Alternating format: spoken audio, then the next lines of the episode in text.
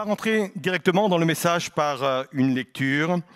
Évangile de Jean, chapitre 20, versets 24 et 25. On va lire ceci. Or, l'un des douze disciples, Thomas, surnommé le jumeau, n'était pas avec eux quand Jésus vint. Les autres disciples lui dirent, Nous avons vu le Seigneur. Mais Thomas leur répondit, Si je ne vois pas la marque des clous dans ses mains, si je ne mets pas mon doigt à la place des clous et ma main dans son côté, je ne croirai pas. Nous, avons rentré, nous sommes rentrés pardon, depuis quelques semaines dans une série que nous avons intitulée Posons-nous les bonnes questions. Et la question que nous allons nous, poser ce matin est la suivante. Le doute est-il permis? Pasteur, on ne va pas y passer une prédication sur le sujet. La réponse, elle est vraiment toute simple. Le doute, c'est l'opposition à la foi. Et un chrétien authentique, digne de ce nom, ne devrait pas garder en lui le doute. En êtes-vous certain? Êtes-vous bien certain que le doute ne soit pas permis? C'est sûr que dans les églises en général, il n'est pas permis. Il y a cette croyance que nous devrions nous sentir coupables de douter. Parce que le doute serait une trahison vis-à-vis de la foi, une capitulation devant l'incrédulité et malheur à celui qui serait pris en flagrant délit de doute.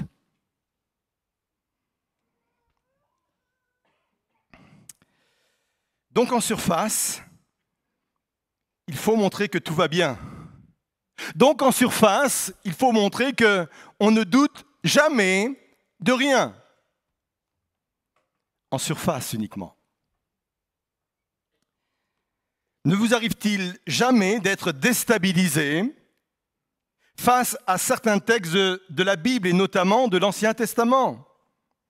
Des textes de violence, d'atrocité, d'injustice et là, on, se sent un peu déstabilisé et on se dit, mais, mais Dieu est-il vraiment celui qu'on me présente chaque dimanche matin? Ne vous arrive-t-il jamais d'être déstabilisé face à des événements douloureux que vous vivez, la perte d'un proche?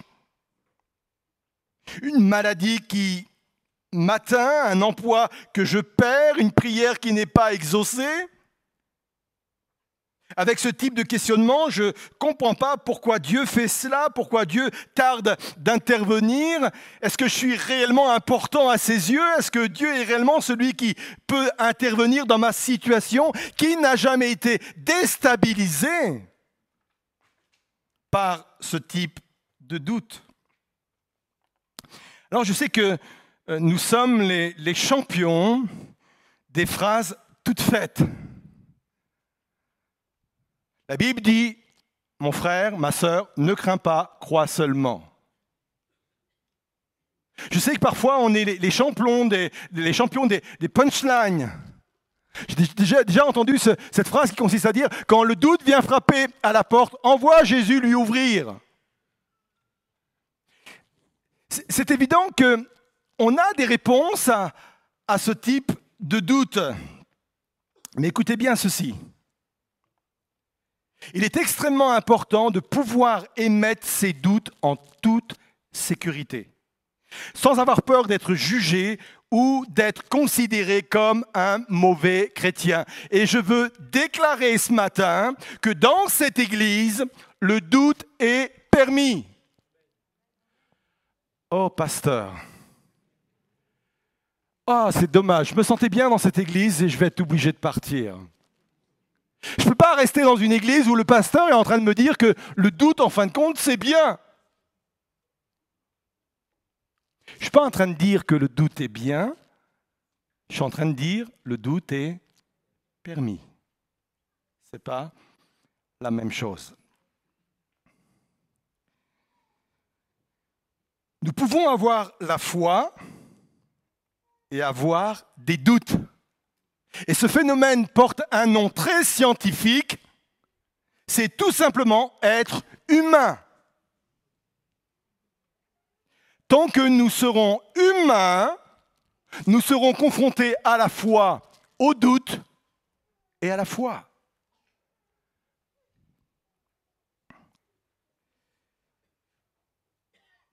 Le doute appartient à l'histoire biblique. Quand vous, vous regardez les, les, héros de la foi qui sont énumérés dans Hébreu 11, par exemple, mais tous ces hommes et ces femmes qui sont cités, ou la plupart ont connu des moments de doute. Abraham, Moïse, David, Jérémie, Jean-Baptiste et d'autres.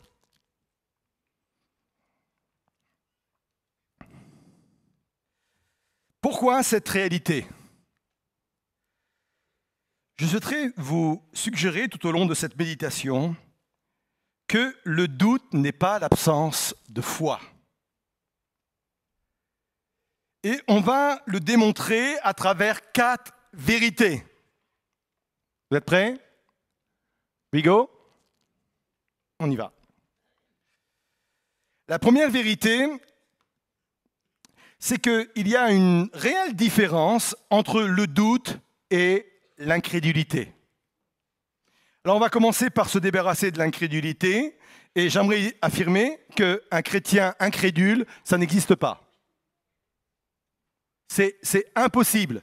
Et j'aime la, la, déclaration de Oswald Guinness qui a écrit plusieurs livres et il y a un livre en français qui s'intitule Au-delà du doute et il dit ceci, l'incrédulité désigne une fermeture d'esprit vis-à-vis de Dieu une attitude intérieure de désobéissance et de défiance vis-à-vis de la vérité. Ainsi, l'incrédulité résulte d'un choix arrêté, d'un refus délibéré de croire ou d'une volonté consciente de désobéir. Et c'est pour cette raison qu'elle est condamnable. Et il est important pour moi aujourd'hui de bien comprendre qu'il y a une réelle différence entre le doute et l'incrédulité. Le doute, c'est différent. Le doute, c'est un questionnement honnête et sincère. Je ne comprends pas ce qui m'arrive, je ne comprends pas pourquoi Dieu n'intervient pas ou pourquoi il intervient de cette façon. C'est ça le doute. Et Thomas est vraiment dans cette démarche. Thomas est dans un questionnement honnête et sincère. Et je trouve vraiment injuste qu'on ait mis sur le dos de Thomas cette étiquette d'incrédule. S'il vous plaît, promettez-moi que le jour où vous allez arriver au ciel, allez faire une accolade à Thomas et dites-lui, pardon Thomas. Le pauvre, il trimballe depuis des siècles cette étiquette d'incrédule. Or, je veux affirmer aussi ce matin que Thomas était un homme de foi extraordinaire. Jean 11, versets 6 et 7. C'est Lazare qui est malade, et qui va mourir ensuite, il est dit ceci. Or, quand il apprit que Lazare, Jésus apprit que Lazare était malade, il resta encore deux jours à l'endroit où il se trouvait. Puis il dit à ses disciples, retournons en Judée. Les disciples lui répondirent, Maître, il y a très peu de temps, on cherchait à te tuer là-bas, à coups de pierre. Et tu veux y retourner?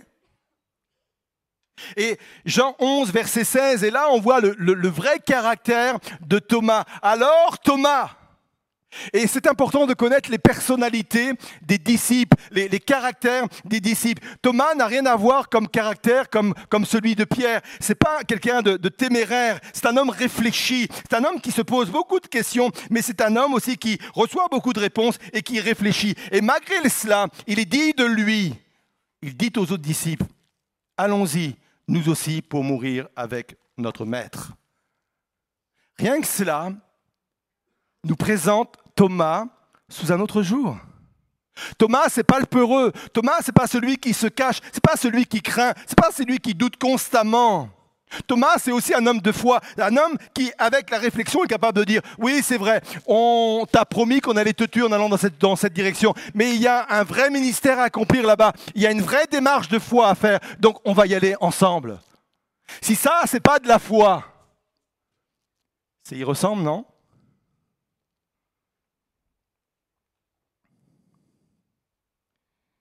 Thomas est un homme de foi, mais il a besoin dans sa marche avec Dieu d'avoir parfois quelques précisions.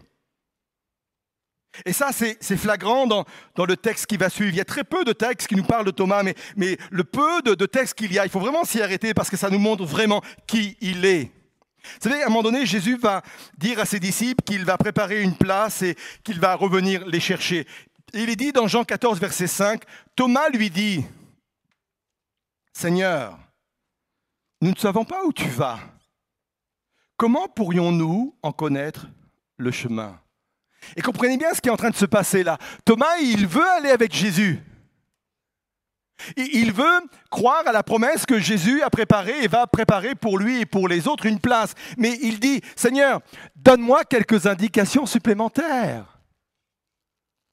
Donne-moi quelques précisions supplémentaires. Moi, j'ai besoin, dans ma démarche de foi, j'ai besoin parfois de recevoir certaines précisions.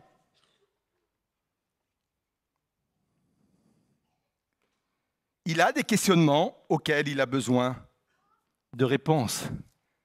Et je, raffole de cette citation de Oswald Chambert qui a dit ceci Le doute n'est pas toujours le signe qu'une personne a tort. C'est peut-être le signe qu'elle réfléchit. Et je vais peut-être vous apprendre quelque chose ce matin, mais réfléchir, ce n'est pas un péché. Hein. je dirais même que parfois ne pas réfléchir, c'est un péché.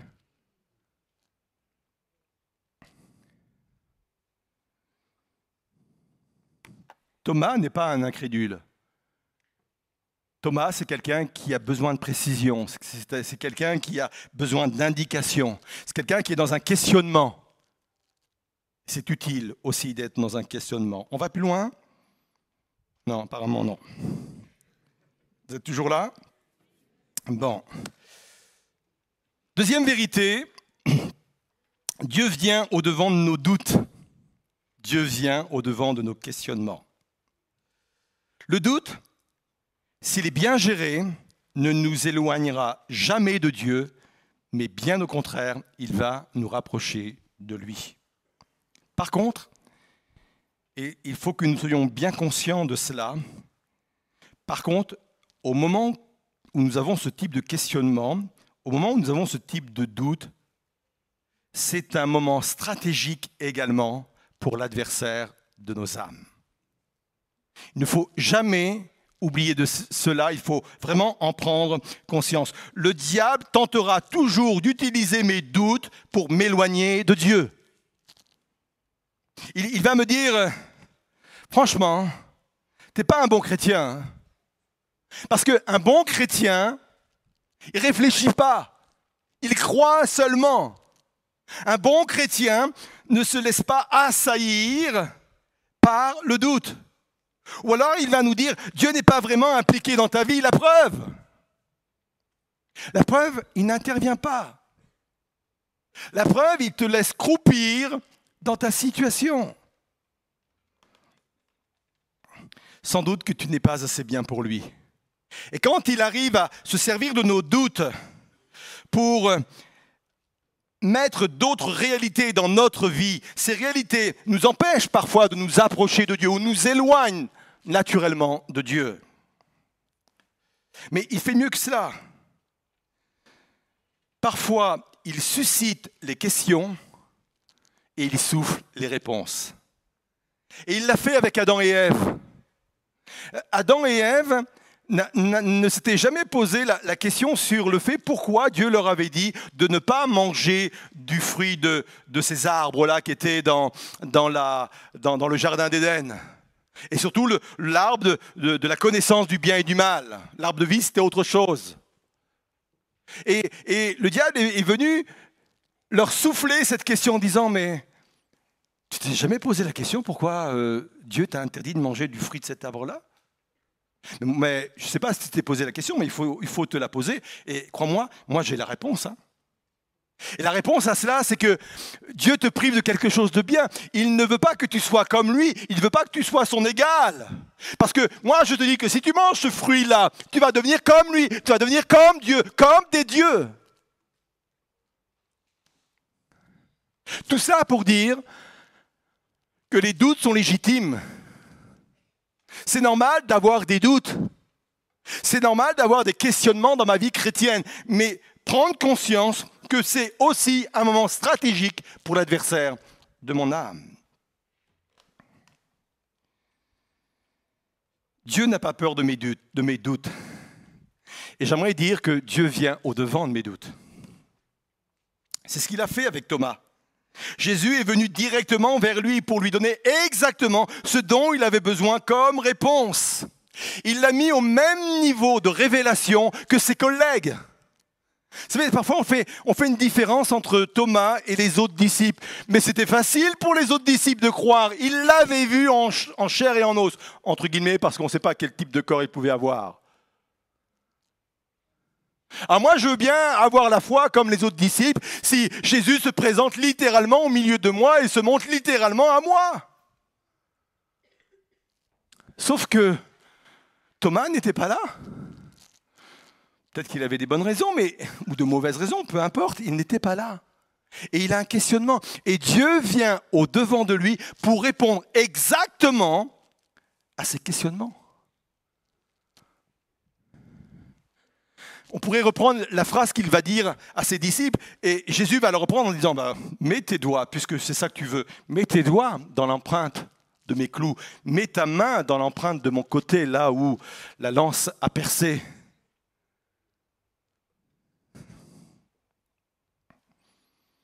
Jésus est venu directement vers lui. Je peux, et c'est là qu'il faut comprendre ce matin, je peux lui confier mes frustrations. Je peux lui confier mes incompréhensions. Je peux même lui confier mes colères. Je peux lui confier mes doutes. Je peux tout lui confier. Je peux lui dire, mais Seigneur, je ne comprends pas pourquoi dans cette affaire, tu n'agis pas comme ça. Je ne comprends pas même que ça semble être l'inverse qui se passe.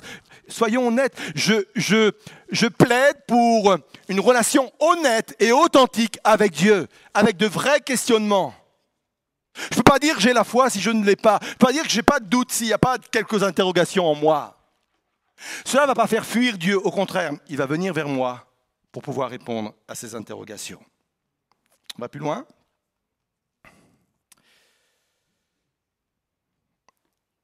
Troisième vérité,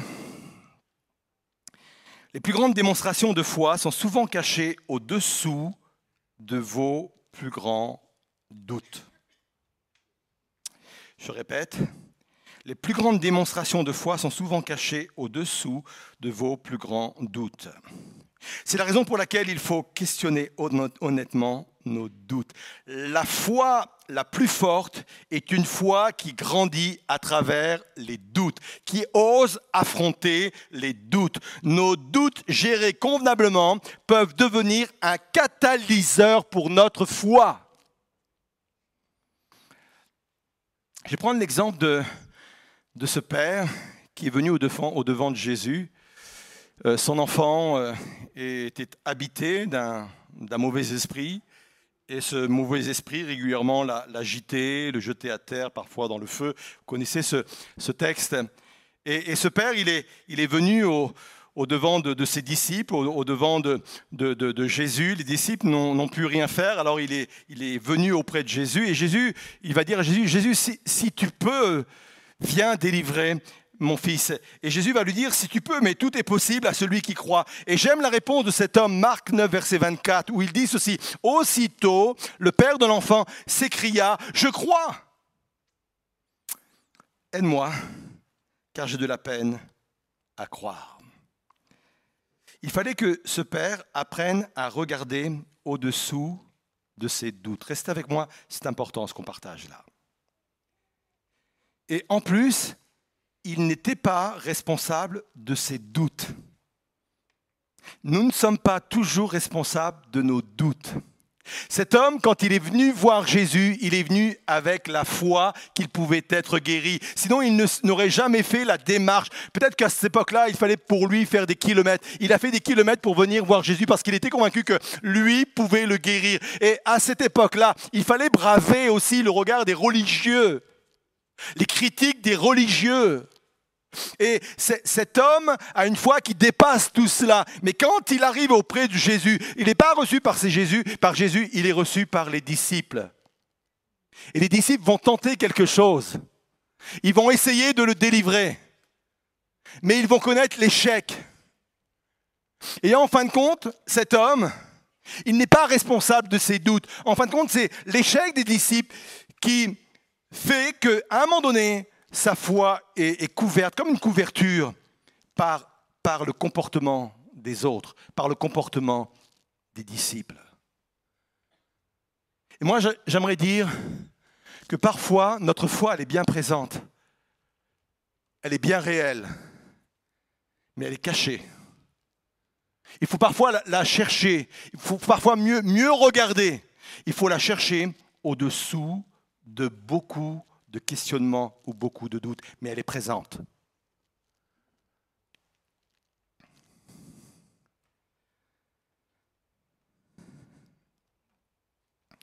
Pour venir voir le disciple, le disciple de Jésus, cet homme avait la foi.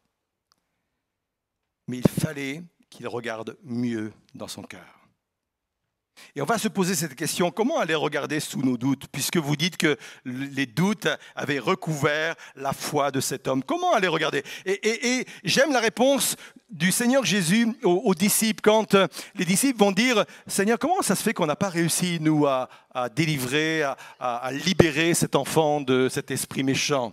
Et la réponse est très intéressante. Il va dire ceci, Jean 9, verset 29. Et Jésus leur répondit, c'est par la prière seulement qu'on peut faire sortir ce genre d'esprit. Restez encore avec moi. Alors oui, on a des interprétations assez faciles ou des applications spirituelles assez faciles par rapport à ce verset. Dans d'autres versions, il est question même de jeûne et de prière, même si dans l'original, le jeûne et prière n'y est pas, mais peu importe, c'est pas là le débat de ce matin. Et on se dit, voilà, le Seigneur Jésus est en train de dire, voilà, pour chasser les démons, il faut avoir une vie de prière, il faut parfois même jeûner et prier. Peut-être que c'est une approche de, la vérité quand on lit ce type de verset, mais ça va beaucoup plus loin que cela. Plus je grandis dans ma foi, plus je m'aperçois que prier, c'est bien plus qu'exposer à Dieu une liste de choses, une liste de besoins. Plus je grandis dans mon ministère, plus je grandis dans ma relation avec Dieu, plus je réalise qu'en fin de compte, la prière, c'est pas simplement ce que j'ai à dire à Dieu, mais c'est aussi et surtout ce que Dieu a à dire sur moi-même.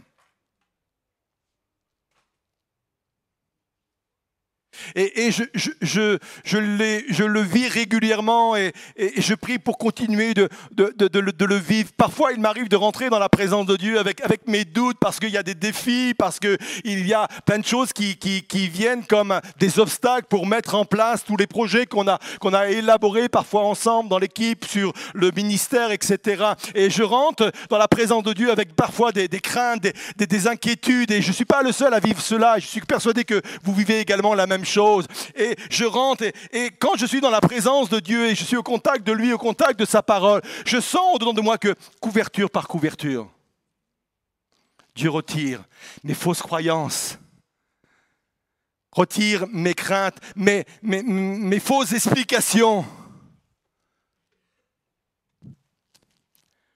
Mes interprétations de ce qui est en train de se passer, il les enlève.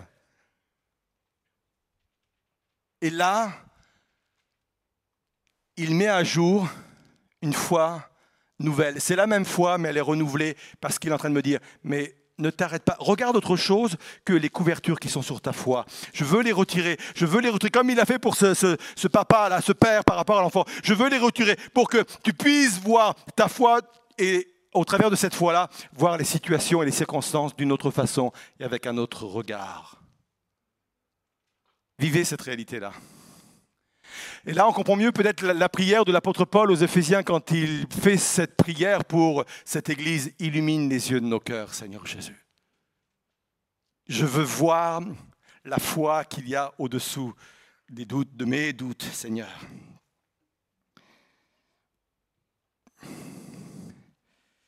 La plus grande foi est souvent cachée au-dessous des plus grands doutes. Et si je reviens à, Thomas, encore une fois, il n'y a pas beaucoup de récits hein, sur Thomas, il y a quelques versets et, ils sont très intéressants. Mais si je, reviens à Thomas, c'est les doutes qu'il a pu avoir au, fur et à mesure qu'il a exercé son ministère a été vraiment un booster pour sa foi.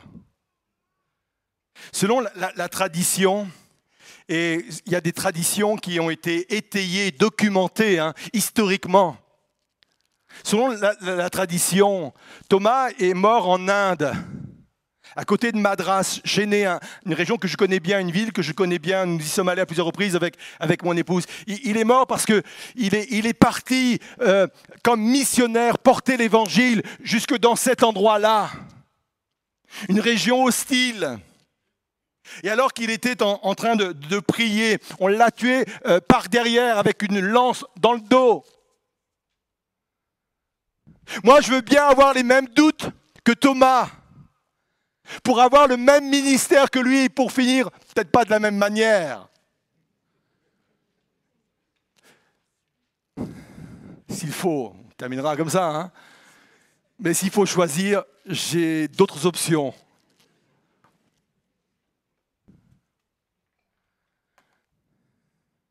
Et là, je suis sûr que vous comprenez que mieux, oui, la foi, le doute est permis. Oui, le, doute peut être un booster pour ma foi. Oui, il est important de répondre à mes questionnements. Regardez la preuve de Thomas, qui est allé jusqu'au bout. Et de quelle manière, de quelle façon? Allez, je vous ai promis quatre vérités, je vais vous donner la dernière quand même. Il est important que vos doutes ne deviennent pas une impasse. Continuez à marcher malgré vos doutes. Psaume 23, verset 4, un magnifique psaume que tout le monde connaît, psaume de David, j'ai choisi la version Summer qui dit ceci, si je devais traverser, et le verbe est important, si je devais traverser la vallée où règnent d'épaisses ténèbres, et les ténèbres sont le, symbole de l'incompréhension. J'ai du mal à, comprendre les choses, j'ai du mal à voir les choses. Si je dois traverser cette vallée-là, je ne craindrai aucun mal car tu es auprès de moi. Quand je suis dans ce type de vallée où je suis assailli par le doute, par les ténèbres, par l'incompréhension, continuez à marcher. Parce que le propre d'une vallée, c'est d'être traversée. Et elle ne peut être traversée qu'à partir du moment où je continue à marcher. Ne faites pas de vos doutes une impasse, mais continuez à marcher. C'est ce qu'a fait Thomas. Thomas était dans, une vallée de, de doute, mais il a continué à aller voir ses frères. Il, a continué à aller voir ses, collaborateurs. Il était en marche vers l'endroit où se réunissaient ceux et celles qui invoquaient le Seigneur. Il était en marche parce que quand je marche, j'ai plus de, de possibilités de sortir de la vallée. Et puis, il est dit ceci aussi. Je traverse cette vallée, je ne craindrai aucun mal, car tu es auprès Et je terminerai par euh, cette pensée. Même quand nous sommes dans des moments d'incompréhension, ne jamais remettre en question la personne de Jésus.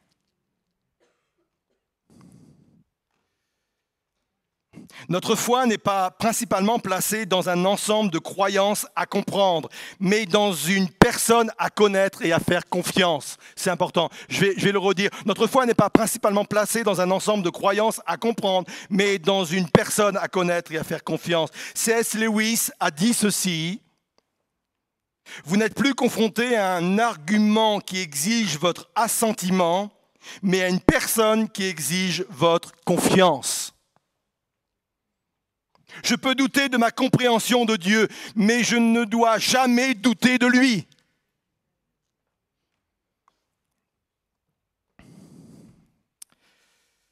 À un moment donné, il faut reconnaître que nous ne sommes pas toujours en mesure de porter un jugement sur le bien fondé de ce qui nous arrive. Et je terminerai par cet exemple de, Job. Et on ne va pas revenir hein, sur l'histoire de Job, de ce qu'il a pu connaître, de, de ce, de ce poids-là qu'il a, qu'il a porté. Et il va dire ceci dans Job 1, verset 22, En tout cela, Job ne pécha point et n'attribua rien d'injuste à Dieu. Il se déclare en fin de compte incompétent pour juger le bien fondé de ce qui lui arrive. Et l'expression rien d'injuste veut dire littéralement rien de vide. Peut-être que pour lui, c'était vide de sens. Et parfois, nos, nos, problèmes, nos difficultés, nos situations sont vides de sens pour nous. Comment comprendre, comment expliquer, comment argumenter par rapport à cela Si c'est vide de sens pour moi, ça ne l'est pas pour toi? Parce qu'il y a des intérêts qui me dépassent, il y a des intérêts qui sont au-dessus de moi. Dieu a ses raisons et des raisons qui m'échappent totalement. Alors oui, je conclus. Le doute est-il permis? Oui. Oui, le doute est permis. Et je peux même vous dire que vous pouvez venir en entretien pastoral euh, et vous pouvez venir voir n'importe quel pasteur de, de l'Église. Vous serez toujours en sécurité avec nous si vous venez avec vos doutes. On vous donnera la possibilité de les formuler et même quand euh, il y a des cours dans ELM Campus qui sont dispensés par euh, certains pasteurs de l'Église ou par des professeurs extérieurs, vous pouvez aussi émettre vos questionnements. Parce que je crois que c'est au travers des questionnements qu'on peut affermir sa foi, qu'on peut avancer et qu'on peut vivre des choses extraordinaires. On peut se lever à nos places quelques instants. Et peut-être qu'il est important pour moi ce matin de me repositionner par rapport à tout ce que nous venons de, partager. Peut-être que les doutes qui t'assaillent t'as obligé à t'éloigner de Dieu parce que tu te sentais quelque part indigne, indigne de, porter en toi de, de tels questionnements. Va au-devant du Seigneur avec tes propres questionnements, avec tes propres doutes.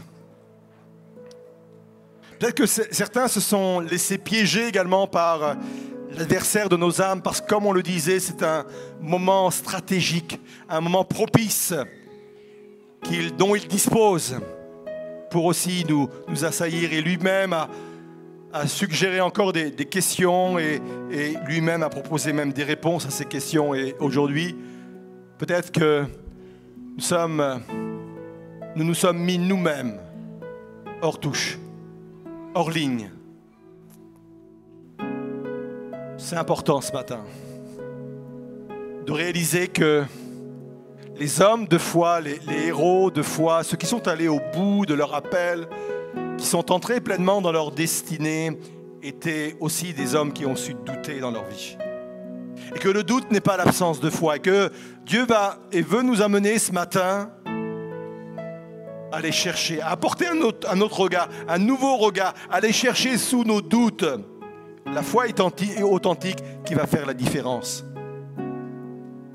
Et même s'il semble que je n'ai pas toutes les réponses, si je me trouve dans cette vallée ténébreuse, je fais le choix, je prends la décision ce matin de continuer à marcher. Je prends la décision ce matin de continuer à, vivre une relation avec mon Dieu. de vivre une relation avec mes frères et sœurs. Je continue à marcher. Il y a plein de choses que je ne comprends pas. Je n'ai pas les, les, réponses pour tout. Mais je, je sais que je vais traverser, je vais aller au bout de cette vallée. Et peut-être qu'au bout de cette, cette vallée, j'aurai les réponses à mes questionnements. Mais je ne vais pas me laisser déstabiliser. Je continuerai encore. Je marcherai encore. Parce que je veux renforcer en moi, non point ma foi dans des argumentations, même pas ma foi dans une doctrine, mais ma confiance en une personne. Et cette personne, c'est la personne de Jésus.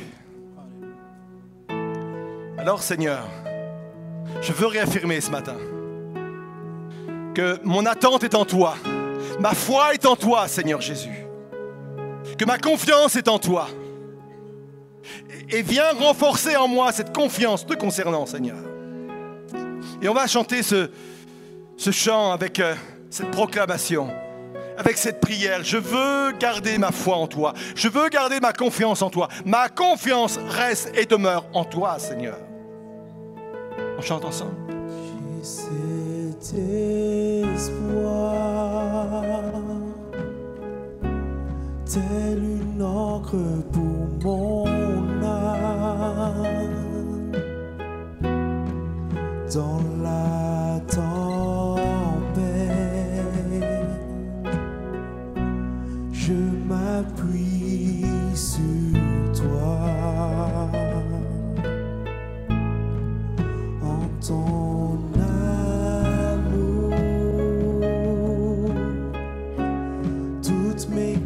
craintes disparaissent.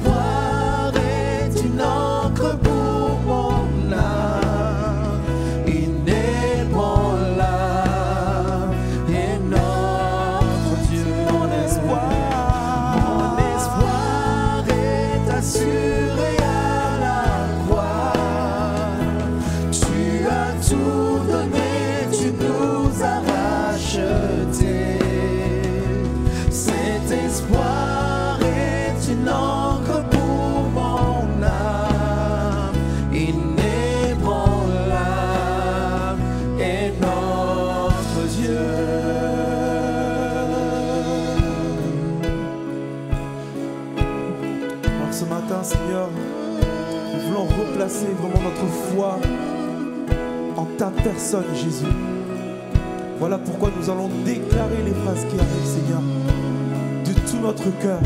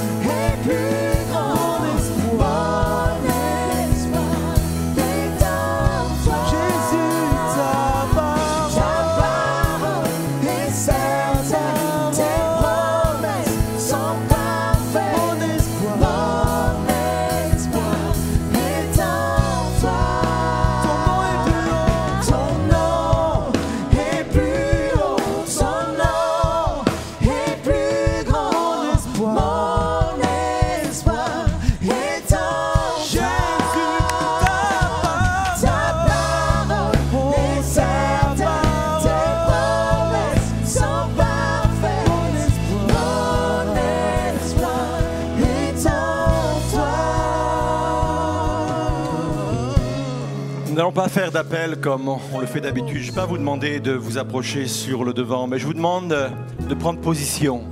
On va reprendre ce pont là au niveau du champ. Et, j'aimerais que vous puissiez affirmer. La Bible dit que ce que je crois, je dois le proclamer de ma bouche. Il y a une puissance dans, la proclamation. Le doute est permis. Mais je ne dois pas sombrer dans le doute. Et même si je ne comprends pas, et même si j'ai encore des questionnements auxquels Dieu peut et va répondre, je veux proclamer ce matin que la parole de Dieu est certaine. Je veux proclamer ce matin que le Sauveur est Jésus-Christ. Je veux proclamer qu'il est le Dieu créateur des cieux et de la terre. Je veux le proclamer. Et je crois que la foi vient de ce qu'on entend. Et ce qu'on entend vient de la parole de Dieu. Je crois que la foi vient également de ce que je proclame également au fond de mon cœur. Alors je le proclame à nouveau. Oh